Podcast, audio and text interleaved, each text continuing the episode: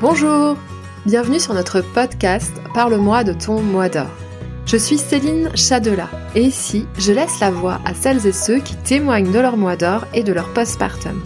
Nous échangeons sur ce mois si spécial d'après l'accouchement, sur votre organisation, vos feedbacks, vos surprises, vos coups durs et vos joies. Et pour cela, je serai accompagnée de Marie Maë Poulain. Bonjour, moi c'est Marie, je suis psychologue clinicienne et cofondatrice avec Céline du Mois d'Or. Alors le Mois d'Or, c'est un livre, c'est des formations, mais c'est aussi un engagement pour être au plus près des femmes et des couples en postpartum. Parce qu'un bébé qui va bien, c'est d'abord quoi Céline? Une maman qui est soutenue. Alors offrons-leur cet espace de parole et d'écoute. C'est parti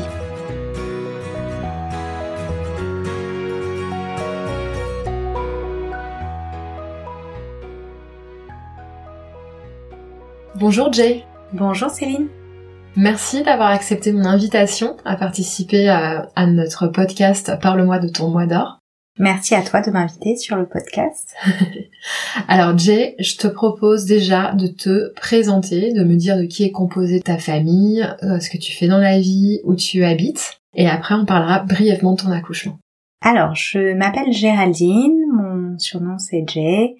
Euh, je suis euh, je suis basée à Nice et à Paris également et j'ai monté un centre de pilates et de danse et euh, une, une, méthode pour la récupération postpartum. Et dans ma famille, il y a ma fille Lana qui vient d'avoir deux ans et mon conjoint Glenn.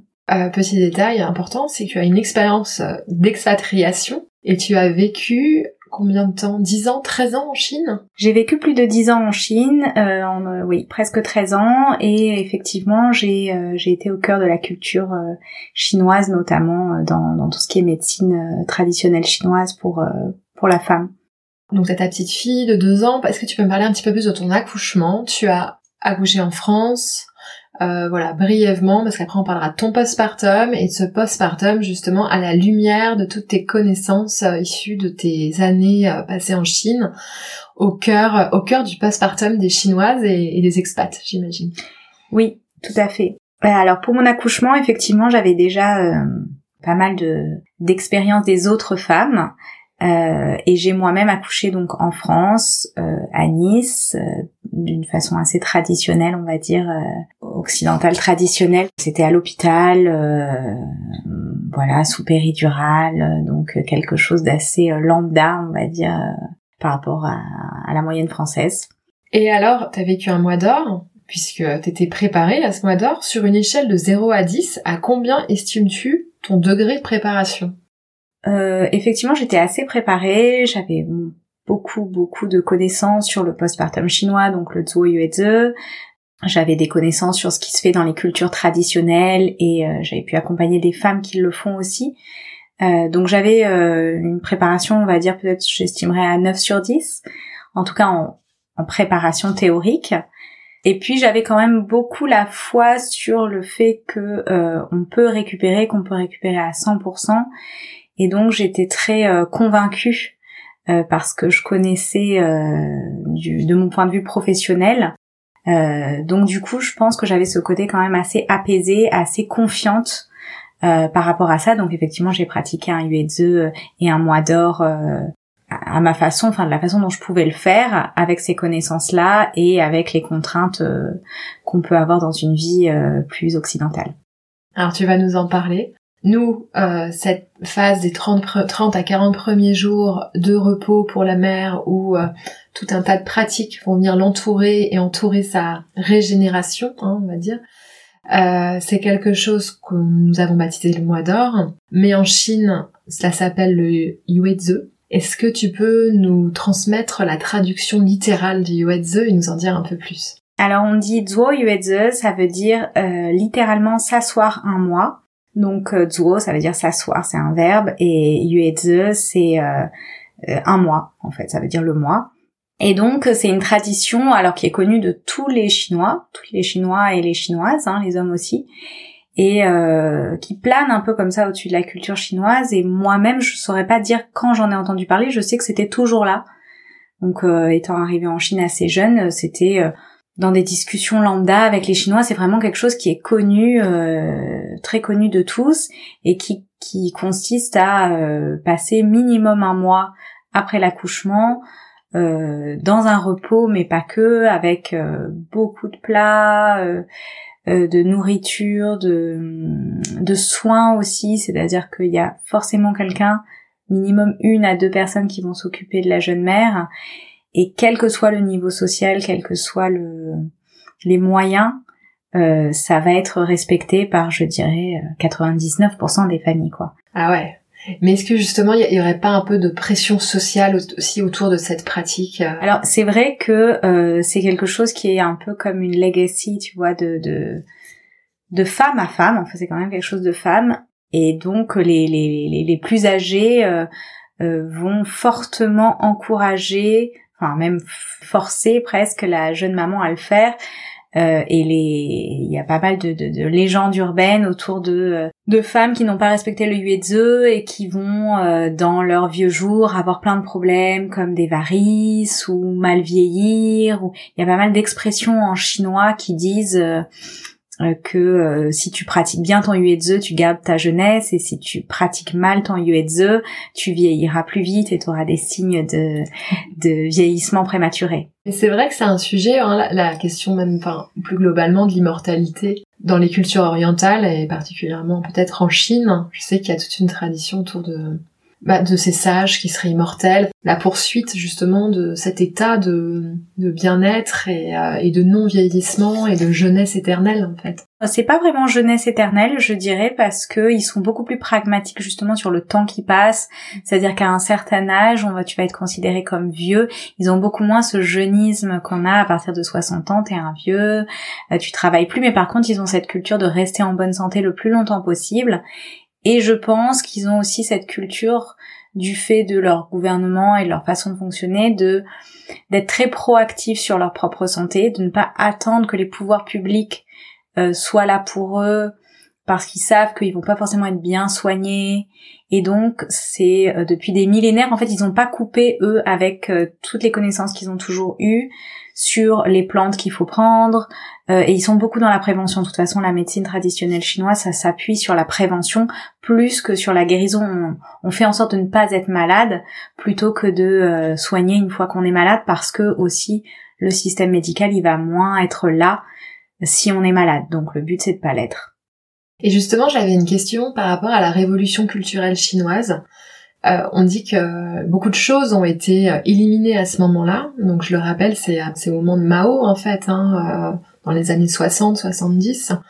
Et est-ce que c'est ce corpus de connaissances en termes de santé, ça fait partie des choses qui ont peut-être été pointées du doigt ou persécutées et qui sont toujours là aujourd'hui? Est-ce que tu connais l'histoire? Alors c'est vrai que sans être experte sur ce sujet-là précisément, en tout cas je sais qu'à un moment donné, la médecine traditionnelle chinoise a été plutôt reléguée euh, dans le le clan des vieilleries, des choses effectivement qui appartenaient au passé, avant la révolution culturelle, et donc euh, il y a eu tout un moment où effectivement la société chinoise était moins euh, enclin à ces traditions-là. Cela dit, les Chinois sont quand même assez rebelles dans leur façon d'être et donc, euh, je pense qu'il y a une espèce de, transmission euh, souterraine et secrète qui a perduré. Euh, il y a aussi certaines personnes qui ont fui la Chine pour aller continuer de pratiquer donc la TCM, Traditional Chinese Medicine, à l'étranger et de l'accueil qu'ils ont reçu à l'étranger, j'ai une un, voilà un contact que je connais comme ça, eh bien ils sont revenus en Chine avec ces connaissances qui avaient été euh, plus euh, comment dire approuvées par l'étranger.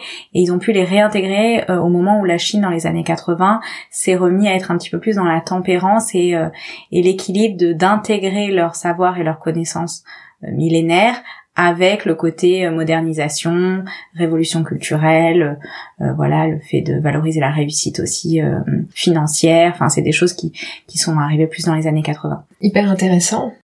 Tu, tu vis en Chine, tu maîtrises le mandarin, de par ton activité de danseuse et professeur de pilates, tu es amenée aussi à connaître plus en profondeur toutes ces traditions autour du postpartum. Euh, tu es intervenue aussi dans des cliniques euh, Est-ce que tu peux nous parler de ces cliniques du postpartum? À quoi elles ressemblent? Oui, alors il y a le Zuoyueze, donc comme je disais, il est pratiqué par tout le monde. Mais euh, il y a certaines femmes, donc euh, qui font partie de la euh, de la population beaucoup plus aisée, qui peuvent aller dans des hôtels, des hôtels du Zuoyueze, Zuoyueze Center, qui sont des endroits qui sont à mi-chemin entre une clinique médicale et un hôtel. Et donc directement après l'accouchement, les femmes vont être transférées dans ces cliniques-là, qu'elles payent.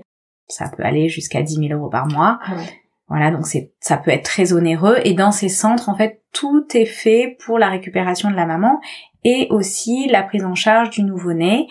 Euh, donc par exemple, euh, on va euh, passer beaucoup de temps allongé, les trois quarts de son temps allongé, mais on va aussi faire des petits exercices allongés. Donc moi je suis intervenue pour aller visiter en chambre les jeunes mamans, leur donner des exercices à faire de respiration, de récupération. Donc il y a des il y a quand même des choses qu'on fait. Le nouveau-né, il est totalement pris en charge il est juste amené à la mère pour euh, les moments d'allaitement. Euh, mais tous les soins, euh, tous les, les actions qu'il faut faire sur le, bébé debout sont faits par le personnel autour. Il y a des massages qui sont prodigués à la jeune maman. Il y a beaucoup beaucoup de plateaux repas à étudier pour la récupération, donc la nourriture qui est donnée, elle évolue au fur et à mesure des 30 jours, donc on va pas manger les mêmes choses les 24 premières heures que les six premiers jours, que les 15 premiers jours, que trois semaines, quatre semaines. Il y a vraiment euh, tout un protocole en fait qui n'est pas laissé au hasard.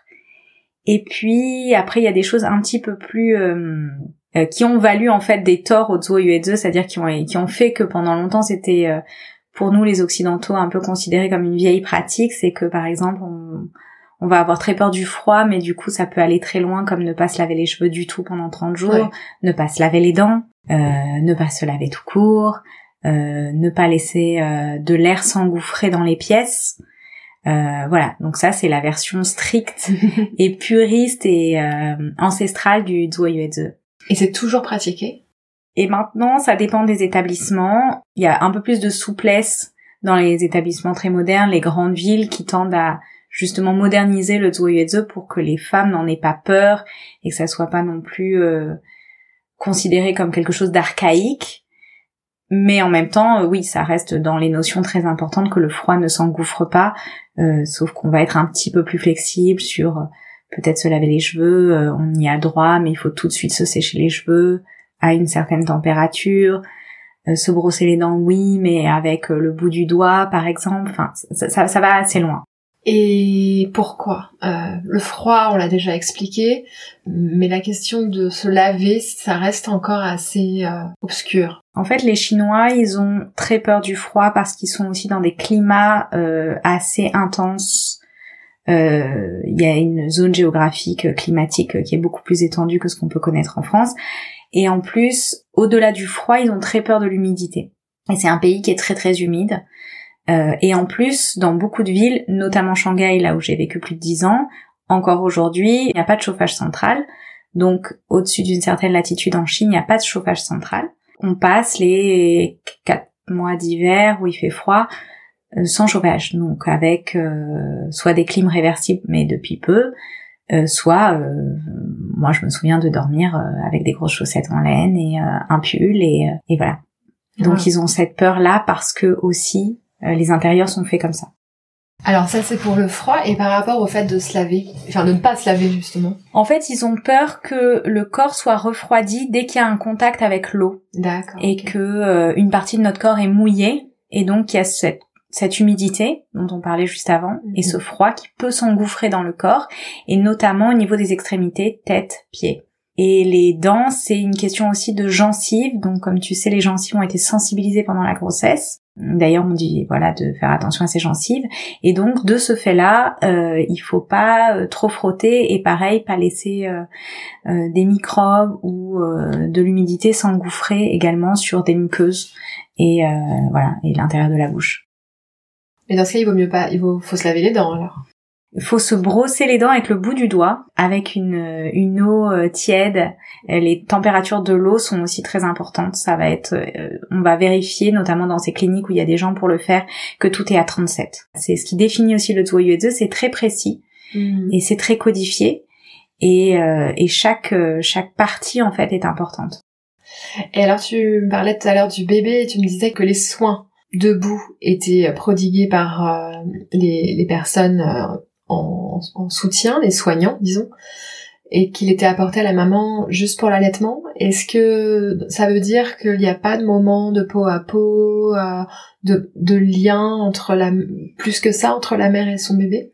Euh, c'est vrai que c'est moins. Il n'y a pas énormément de moments de peau à peau, même s'ils y viennent aussi euh, c'est pas encore euh, c'est pas quelque chose ouais qui est extrêmement dans la culture.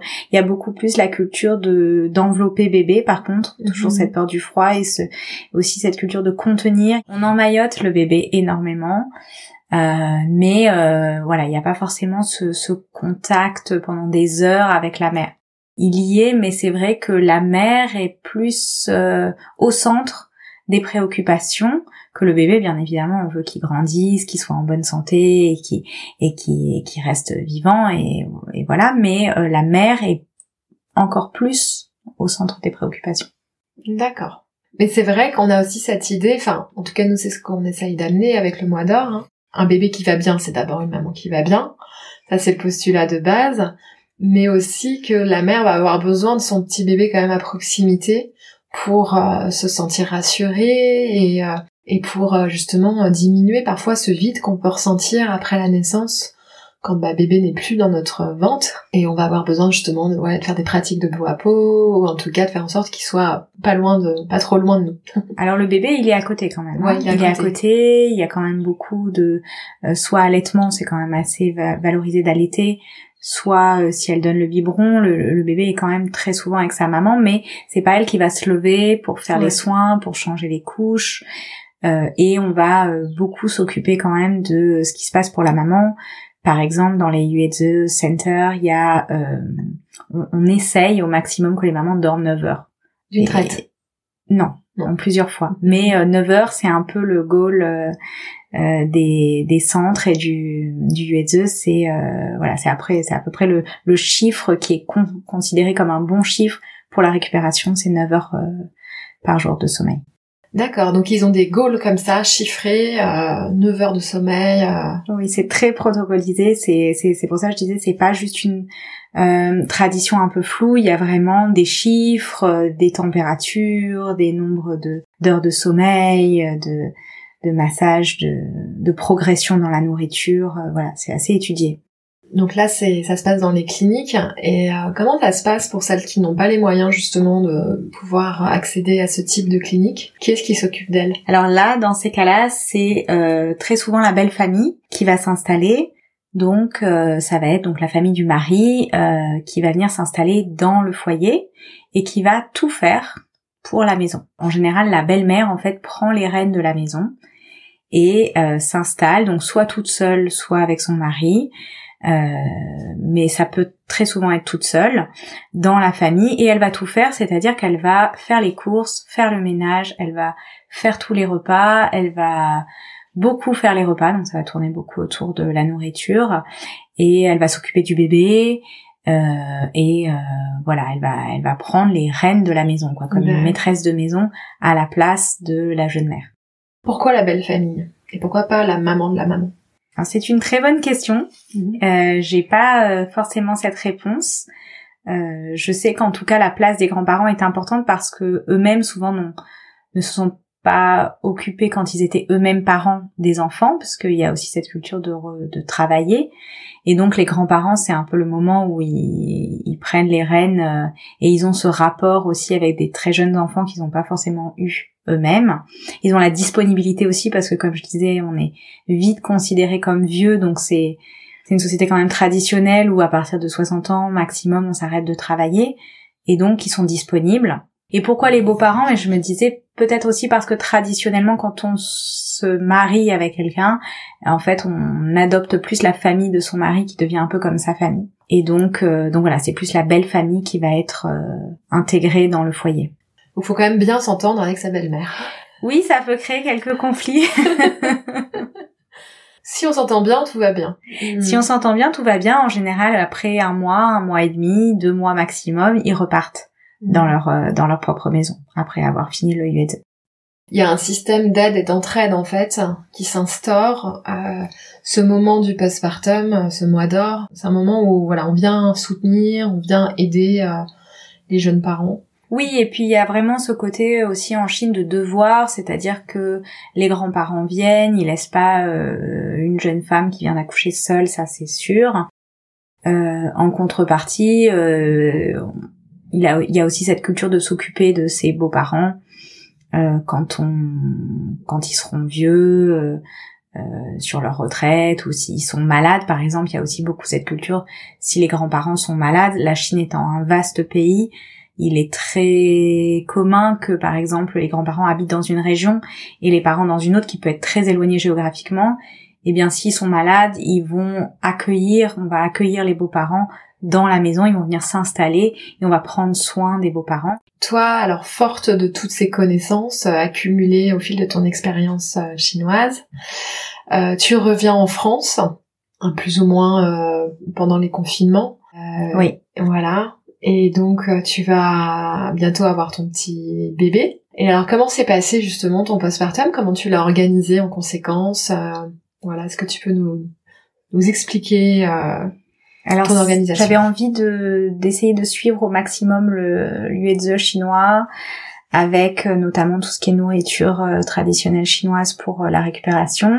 Donc j'avais trouvé une nurse hongkongaise sur sur la France, sur Nice qui qui connaissait un petit peu. Et j'avais prévu qu'elle s'occupe de moi. Et j'avais aussi beaucoup briefé mon conjoint par rapport au fait de de pas se lever, de pas porter de charges lourdes, de voilà, de vraiment pas mettre euh, à mal euh, physiquement notamment euh, toute la toute la partie abdominale et les organes qui sont pas soutenus. Donc voilà, j'avais mis l'accent là-dessus et un petit peu mon entourage proche, ma mère pour pour m'aider aux tâches de la maison. voilà. Ton conjoint, il est franco-japonais? Oui. Et comment tu lui as parlé du mois d'or Comment tu l'as sensibilisé à tout ça? J'ai essayé de lui expliquer ce qui se passait en Chine. Euh, il avait aussi, euh, comme tu dis, il est franco-japonais, donc il y a aussi au Japon euh, une tradition de, euh, c'est pas le yuezu, mais il y a aussi cette culture de s'occuper euh, des jeunes mamans, de de le laisser beaucoup se reposer, etc. Donc il a été quand même assez vite réceptif à ça. Euh, il a pas, euh, voilà, il a pas trouvé ça aberrant, euh, tu vois, comme mmh. Mmh. comme notion, comme pratique. Après, il faut quand même dire que s'il n'y a pas tout un système autour, on peut vite quand même avoir des réflexes de ce qu'on a appris en tant qu'occidental grandissant en France, de pas forcément, voilà, rien faire ou rester au lit tout le temps. Euh, c'est ça reste quand même difficile. Et puis quand on est deux jeunes parents, euh, il y a une fatigue. Et donc l'autre, euh, là en l'occurrence mon conjoint, même s'il faisait beaucoup, ça pouvait arriver qu'il n'ait pas le réflexe de dire non non te lève pas, fais pas ci, fais pas ça et, et d'être bien content si je me levais aussi et que voilà et que je participais à changer la couche ou autre ouais c'est pas complètement euh, oui intégré pour lui effectivement que quand il y a sa propre fatigue effectivement qui entre aussi en jeu euh, on n'a pas toujours euh, le réflexe mm. Mm. voilà de dire à l'autre de de ne pas faire D'où l'importance d'être accompagné et soutenu par d'autres personnes autour de nous. Je pense que c'est la clé, c'est peut-être nous ce qui nous a fait défaut, mm. même si c'était plutôt réussi et je pense assez reposant, voilà comme ça peut l'être, c'est d'avoir quand même un manque d'autres personnes qui viennent euh, pallier euh, à ce mois euh, et voilà hyper prenant. Parce que à deux on peut pas tout faire. Et on peut pas se reposer. Et donc toi tu as eu quand même ta maman qui est venue te, te, te filer un petit coup de main. Est-ce que tu peux nous énumérer les personnes qui étaient là en soutien pour vous? Moi, c'était vraiment ma maman, mon conjoint et ma femme de ménage qui ont été hyper hyper clé en fait parce que euh, je trouve qu'il y a rien de pire que euh, de euh, de voir sa maison avec du linge s'accumuler avec avec plein de vaisselle à faire ou autre et de savoir que voilà il est plutôt favorable de ne pas se lever de se reposer et en même temps de ne pas être dans un environnement aussi qui soit agréable confortable et propre. Et en fait j'avais quand même bien organisé les choses pour qu'elles viennent beaucoup plus Euh, par exemple, j'ai pas fait une machine. J'avais euh, ma mère euh, qui prenait tout le linge sale, qui le lavait chez elle, qui nous le ramenait. Ça, c'était énorme. Et ma femme de ménage qui venait plus souvent, qui nettoyait plus, qui voilà, qui faisait tout ce qu'il y avait à faire. Et en plus, elle-même est capverdienne. Et donc, elle avait aussi cette culture, pas chinoise, mais cette culture traditionnelle de s'occuper des jeunes mamans. Et moi, j'allaitais et ça me faisait assez mal le démarrage de l'allaitement. Et en fait, elle me donnait des conseils, elle me mettait des serviettes chaudes ah sur la poitrine pour aider aux engorgements. Donc, euh, en fait, elle a dépassé son cadre de, de femme de ménage et pour être euh, dans une forme de, tu vois, de transmission maternelle aussi, en fait. Ah ouais, c'est très touchant. Et ça doit tellement faire du bien quand tu... Et ça fait énormément de bien parce que je pleurais euh, de douleur euh, de l'engorgement et que elle-même a eu quatre enfants sans, sans un péridural et elle a allaité les quatre. Et donc, en fait, elle comprenait euh, et elle avait elle-même eu beaucoup de douleur et elle avait plein de tips naturels, euh, comme dans, dans, dans, ces pays où il y a moins justement d'aide médicale, et bien euh, les femmes, euh, comme en Chine, sont proactives sur des moyens naturels de, de faire passer l'engorgement ou, autre douleur du, du postpartum immédiat. Beaucoup plus naturel en fait. Et tu m'as parlé de cette dame hongkongaise. Quelle était sa fonction? Elle est venue. Elle c'était une nurse. Je l'avais principalement engagée avant d'accoucher pour euh, garder notre fille, donc c'était plus euh, une nanny. Euh, mais comme elle était hongkongaise et nurse, je voulais qu'elle qu'elle participe à la à la mise en place du Zuoyueze pour moi. ça s'est pas totalement fait parce qu'en fait, on s'est rendu compte que le premier mois on n'avait pas encore un, un très grand appartement et on avait envie de ne pas avoir trop de gens non plus dans la maison mm. et donc du coup on l'a pas fait venir tant que ça. Parlons de l'alimentation. Euh, tu souhaitais une alimentation similaire à euh, ce que tu avais euh, connu en Chine. Comment tu as fait pour pour mettre ça en place? Alors en Chine, il y a beaucoup de bouillons, de poules qui apportent du collagène. Moi, je suis végétarienne, donc il y a des choses que je pouvais pas vraiment suivre en respectant le côté pas de viande. Par contre, j'étais très très proactive sur le fait de manger chaud et de manger des choses qui soient assez digestes aussi, notamment dans les premiers jours, pour pas surcharger mm. le système digestif, tout en apportant euh, réconfort, chaleur et nutrition. Donc c'était beaucoup de soupes, euh, mais plutôt des soupes euh, japonaises justement, ou des bouillons végétariens. et ça, je dois dire que c'est mon conjoint qui cuisine très bien et qui donc est franco-japonais, qui faisait beaucoup les repas. Ah, ça c'est une chance. Hein. D'avoir un, conjoint qui sait cuisiner. Euh. Il cuisine très bien, effectivement, et il le faisait en anticipation. Voilà, et lui-même a même beaucoup mangé en plus, donc c'est pas... Euh, voilà, il se laisse pas mourir de faim, donc avant même que j'ai faim ou que je pense à ça, ou que peut-être moi toute seule, ou, ou sans lui j'aurais euh, sauté des repas, ou j'aurais pas été à la priorisation des repas. Lui, en fait, il avait déjà préparé quelque chose, voilà, dans la casserole, sur la table, et donc c'était là, c'était prêt. Ah génial. Ah ouais, ça ça fait du bien. Hein. Ça réconforte. Ça c'était ouais, c'était super. Ouais. De te lever et de voir qu'il y a une petite un petit bouillon qui t'attend. Euh.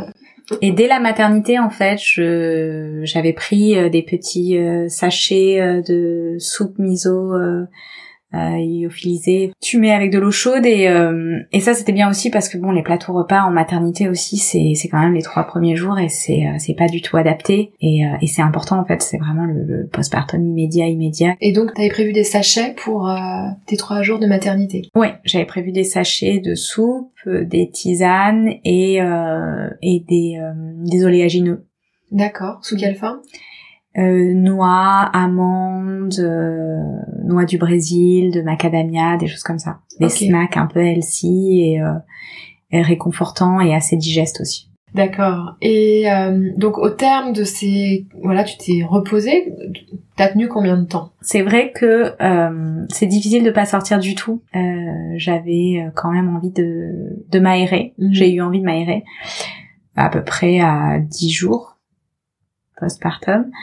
Et je suis sortie, euh, je suis sortie de chez moi. Et par contre, j'ai vite senti que c'était pas du tout, euh, c'était pas du tout une bonne idée. C'est-à-dire que à peine sortie, je, je suis marchée, je, je, voulais aller prendre ma voiture et j'ai vite senti que euh, mes organes n'étaient pas du tout encore bien soutenus, que ça me pesait en fait sur le mhm. bas du ventre mhm. et que la gravité était vraiment était vraiment un ennemi à ce moment-là. dans ma récupération, je l'ai peut-être parce que j'y étais sensible, j'ai senti en fait dans mon corps que effectivement j'étais pas comme d'habitude, j'avais pas le soutien euh, tu vois, musculaire pour soutenir mes viscères et mes organes et que donc ça me mettait une certaine pression d'être debout, de marcher, de prendre ma voiture et, voilà, ça m'a vite euh, ramené chez moi. Sachant que toi, en plus, tu as quand même une sensibilité, une conscience de ton corps un peu plus euh, accrue, étant donné euh, ton métier, professeur de pilates, ancienne danseuse, ce qu'on appelle la proprioception, hein, c'est le fait d'avoir conscience de son corps. Oui, de son corps dans l'espace, et puis aussi comme je disais, j'ai vu et accompagné des centaines de femmes avant d'être moi-même maman.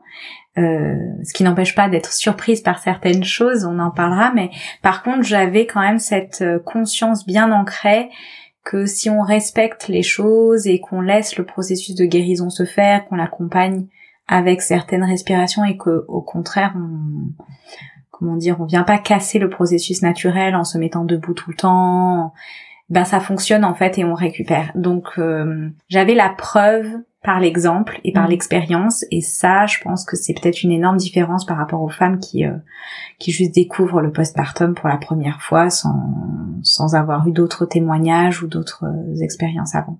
On a conscience que ça fonctionne et ça ça permet de tenir aussi peut-être plus de, de respecter de façon plus plus stricte justement le mois d'or.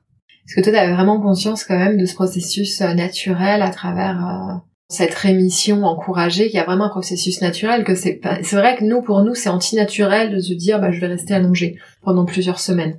Mais tu vois, en Chine, par exemple, ça n'arrive jamais qu'une Chinoise sorte son bébé avant minimum 2-3 mois. Ah ouais. D'ailleurs, il y a un, un événement qui s'appelle l'événement des 100 jours, où on présente le bébé au monde quand il a 100 jours. Donc du coup, en fait, les Chinois, par exemple, euh, donc comme tu disais, j'ai suivi des femmes occidentales euh, et chinoises, et les Chinois sont très choqués quand une une expat balade son nouveau-né dans la rue. Ils ne voient jamais de nouveau-né. C'est ça. Ah il n'y a pas de nouveau-né dans le, paysage chinois, euh, dans des poussettes ou, ou autre. Oui, c'est intéressant parce que le nouveau-né, oui, il ne le voit pas, mais pourtant on prend quand même soin des nouveau-nés. Parce que en France, on va peut-être voir des nouveau-nés, mais on sent que euh, on n'a pas forcément notre place dans l'espace social, qu'on peut vite gêner avec un petit bébé. Et puis à la maison, on est souvent très seul. Exact. Oui, là il y a un, un, soutien euh, dans le foyer. Par contre, la vie euh, mondaine, la vie extérieure, il n'y a pas de très jeune bébé. Il, est, il est, assez mal vu et les, les regards vont être un peu choqués sur euh, sur une femme expat qui balade un enfant de 9 jours dans sa poussette par exemple. Quand tu dis nouveau-né, jeune bébé, c'est jusqu'à quel âge à peu près? Les trois, deux, trois premiers mois. D'accord. Ouais. En tout cas, le premier mois de sûr. Hmm. Et les deux, trois premiers mois. C'est vrai que c'est très différent. Ça n'arrive pas. Il y en a pas. Il n'y ah a, a, pas de bébé de, de moins de deux mois euh, dans la rue. Baladé par leur maman, il y en a pas. Et donc toi, par contre, t'es sortie quand même avec ton petit bébé. Euh... Moi, je suis quand même sortie. C'est vrai que j'ai pas respecté cet aspect-là euh, de la tradition à 100%. Euh, c'est voilà, ça faisait du bien aussi de, de s'aérer, de sortir. Bien sûr. Euh, mais j'ai essayé quand même d'intégrer euh, ce que je connaissais avec, par exemple, le port d'une gaine adaptée, donc une bonne gaine pour les moments où j'étais debout et où justement j'allais faire une balade rapide ou voilà, quand il y avait de la gravité, que je devais être en position verticale, euh, sur les 30 à 40 premiers jours, je, mettais un soutien euh, autour de mon ventre. Intéressant. Et tu la portais comment, ta petite fille? Elle était en poussette ou en portage? Elle était plus en poussette, et là aussi, j'avais quand même pas mal insisté auprès de mon conjoint si elle devait être portée, euh, c'était lui qui le ferait. et c'est ce qui s'est passé. Si elle était en écharpe de portage, c'était c'était lui qui la portait justement pour ne pas euh, appuyer. Euh. Pour ne pas appuyer et puis il y avait quand même plein de douleurs de euh, l'accouchement lui-même et de l'allaitement qui rendaient quand même les choses assez inconfortables sur au moins les deux premières semaines. Ça fait beaucoup au niveau du corps. C'est énorme au niveau du corps. Mm. Et ça, c'est peut-être dans les choses où moi, j'avais beau être très préparée, voir beaucoup, beaucoup de femmes en postpartum.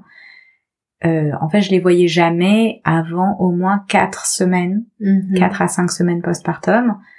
Et donc, je les avais jamais vues sur le postpartum immédiat. Et malgré toute l'expérience que j'avais, j'ai trouvé que c'était quand même intense au niveau du corps et que on avait quand même plein de douleurs auxquelles on n'était pas préparé et dont on nous avait pas vraiment parlé. Puis le corps est extrêmement sollicité en fait, hein, que ce soit au niveau de la poitrine. Oui. Et puis c'est un peu un secret de polichinelle parce que quand j'ai accouché, que bah il y avait ces, ces douleurs physiques que du coup toutes les femmes qui ont accouché connaissent mais ne, dont elles ne se parlent pas forcément. Euh, je me souviens avoir parlé avec certaines amies et leur dire mais attends toi aussi euh, et dont une euh, élève qui avait trois enfants et qui m'a dit ah oui c'est ce que j'appelle l'effet passer sous un camion. Et je m'étais dit ah oui donc c'est en fait c'est vraiment un truc connu euh, où tu te sens comme si une autre m'a dit ah oui moi c'était euh, comme plane crash quoi. Comme un accident euh, d'avion comme si j'avais été crashée d'un avion toutes les femmes l'ont senti ce mm. côté rouleau mm. compresseur mm. sur ton corps mais personne ne s'est dit que c'était potentiellement intéressant de le transmettre ça pourrait être intéressant on a essayé d'en parler dans le mois d'or mais c'est vrai qu'il y a toujours aussi cette question hein, de est-ce que ça va pas faire peur? Oui. Effrayer. Effectivement, il y a, je pense, peut-être des natures à qui ont envie de savoir, comme moi, je, je trouve que plus on sait, plus on se prépare. Ouais. C'est ça. Et il y a peut-être des femmes qui, euh, qui préfèrent ne pas savoir, mais j'ai quand même l'impression qu'avec ce que vous faites et tout ce qui se passe autour de la démocratisation de l'information, autour du postpartum, les femmes quand même se préparent mieux et sont moins surprises, euh, même si des plein de progrès restent à faire, sur l'immensité de ce qui les attend l'immensité de ce qui les attend. J'aime beaucoup cette expression. Alors, quelques questions. Euh, donc, ce sont les questions du mois, justement, pour nous faire vivre, euh, revivre ton mois d'or. Alors, un souvenir culinaire. Euh, je dirais vraiment la, la soupe miso euh, et la soupe euh, japono-coréenne, qui est une soupe avec des nouilles, euh, des, des, du tofu, euh, du bouillon euh, végétarien. Voilà, ça c'est des choses que j'ai beaucoup mangées. Miam. Ça, ça fait très envie. Un souvenir en lien avec ton bébé. Sur le postpartum immédiat, c'est cette impression d'être un peu dépassée, de d'avoir un peu peur et en même temps de voilà, je je, je saurais pas dire un souvenir précis c'est c'est un peu flou les les premiers mois mais c'est de peut-être le ramener ramener ma fille à la maison et et d'être à la fois très heureuse et à la fois très euh, très dépassée. Ouais, je comprends. Est-ce que tu avais un réflexe ocytocinique, justement, de chaleur, par exemple, pour te, un, réflexe bien-être? Euh, Oui, de, de, rester beaucoup dans la chaleur, oui. Euh, beaucoup de, de grosses chaussettes en laine, de euh, comment on dit, de wardrobe, de robe de chambre, euh, de choses très chaudes en fait, euh, dans lequel je restais pas mal. Un conseil pratique? Alors, un conseil pratique qu'on m'a donné que j'ai trouvé très euh, bienfaiteur, c'est d'avoir une petite euh, douchette pour euh, se rincer à chaque fois qu'on va euh, aux toilettes, notamment quand on va uriner, en fait, pour éviter que l'acidité, si on a eu des points ou, ou même que c'est endolori, vienne piquer, réveiller, sensibiliser. C'est d'avoir cette petite douchette avec de l'eau minérale dedans ou de l'eau du robinet, et voilà, et pour pouvoir rincer à chaque fois. Ouais, maintenant ça y est, c'est ça se ça se démocratise. Alors qu'il y a encore cinq ans, on n'entendait jamais parler de ce, ce, cet outil. Il y a plus hmm. de gens qui parlent de cette petite douchette, mais euh, mais ça pour moi c'était lifesaver. Ouais. Euh, Est-ce que tu aurais aimé entendre a posteriori? Quelque chose que tu aurais aimé savoir en fait J'aurais aimé savoir que euh, justement on a euh, le corps en bouillie, hmm. mais que ça passe, ça va passer et, et c'est normal et voilà, c'est c'est temporaire, mais euh, par contre c'est violent et euh, et c'est vraiment très très embouilli. mais ça passe. mais ça passe. Une transmission personnelle, une clé de sagesse, quelque chose, une leçon de sagesse que tu as retenue de cette période, qui t'a grandi, qui fait que tu es ce que tu es aujourd'hui. Waouh, c'est énorme comme question. bah justement ça qu'on peut euh, ne pas aimer son postpartum et aimer son bébé qu'on peut euh, euh, ne pas se sentir forcément à l'aise tout de suite dans les soins d'un tout petit bébé et pour autant être une excellente maman. En fait peut-être la sagesse derrière ça c'est de prendre son temps de pas jauger des premières semaines comme ce qui va être le lien sur la durée avec son, son bébé ou même sa place de maman Et on se met pas mal la pression euh, par rapport à ça. Enfin, moi, c'est mon premier enfant, donc je, je parle en tant que primipare. Peut-être qu'on a envie d'être tout de suite parfaite, tout de suite euh, euh très opérationnel sur tout, savoir tout faire. Euh, moi, le bain, ça m'angoissait terriblement, par exemple. Et ben, c'est ok, et voilà, et d'être d'être tolérant avec soi-même et puis et puis voilà on, tout le monde sait qu'on est meilleur avec l'expérience et il en va de même pour la maternité c'est comme si la patience elle tu vois, la patience qu'on va devoir euh, avoir pour notre enfant, bah, c'est comme si au départ on devait déjà commencer par nous-mêmes. Exactement, mm. exactement. Et on n'a pas forcément cette patience-là envers nous-mêmes. Mm. Et, euh, et c'est un peu comme si on se mettait des, des goals et des pressions pour être euh, dans un certain standard, alors que alors que bah voilà c'est c'est c'est pas un métier mais ça s'apprend aussi de, de de prendre soin d'un d'un tout petit bébé. Ouais tout à fait. Merci Jay. Merci beaucoup Céline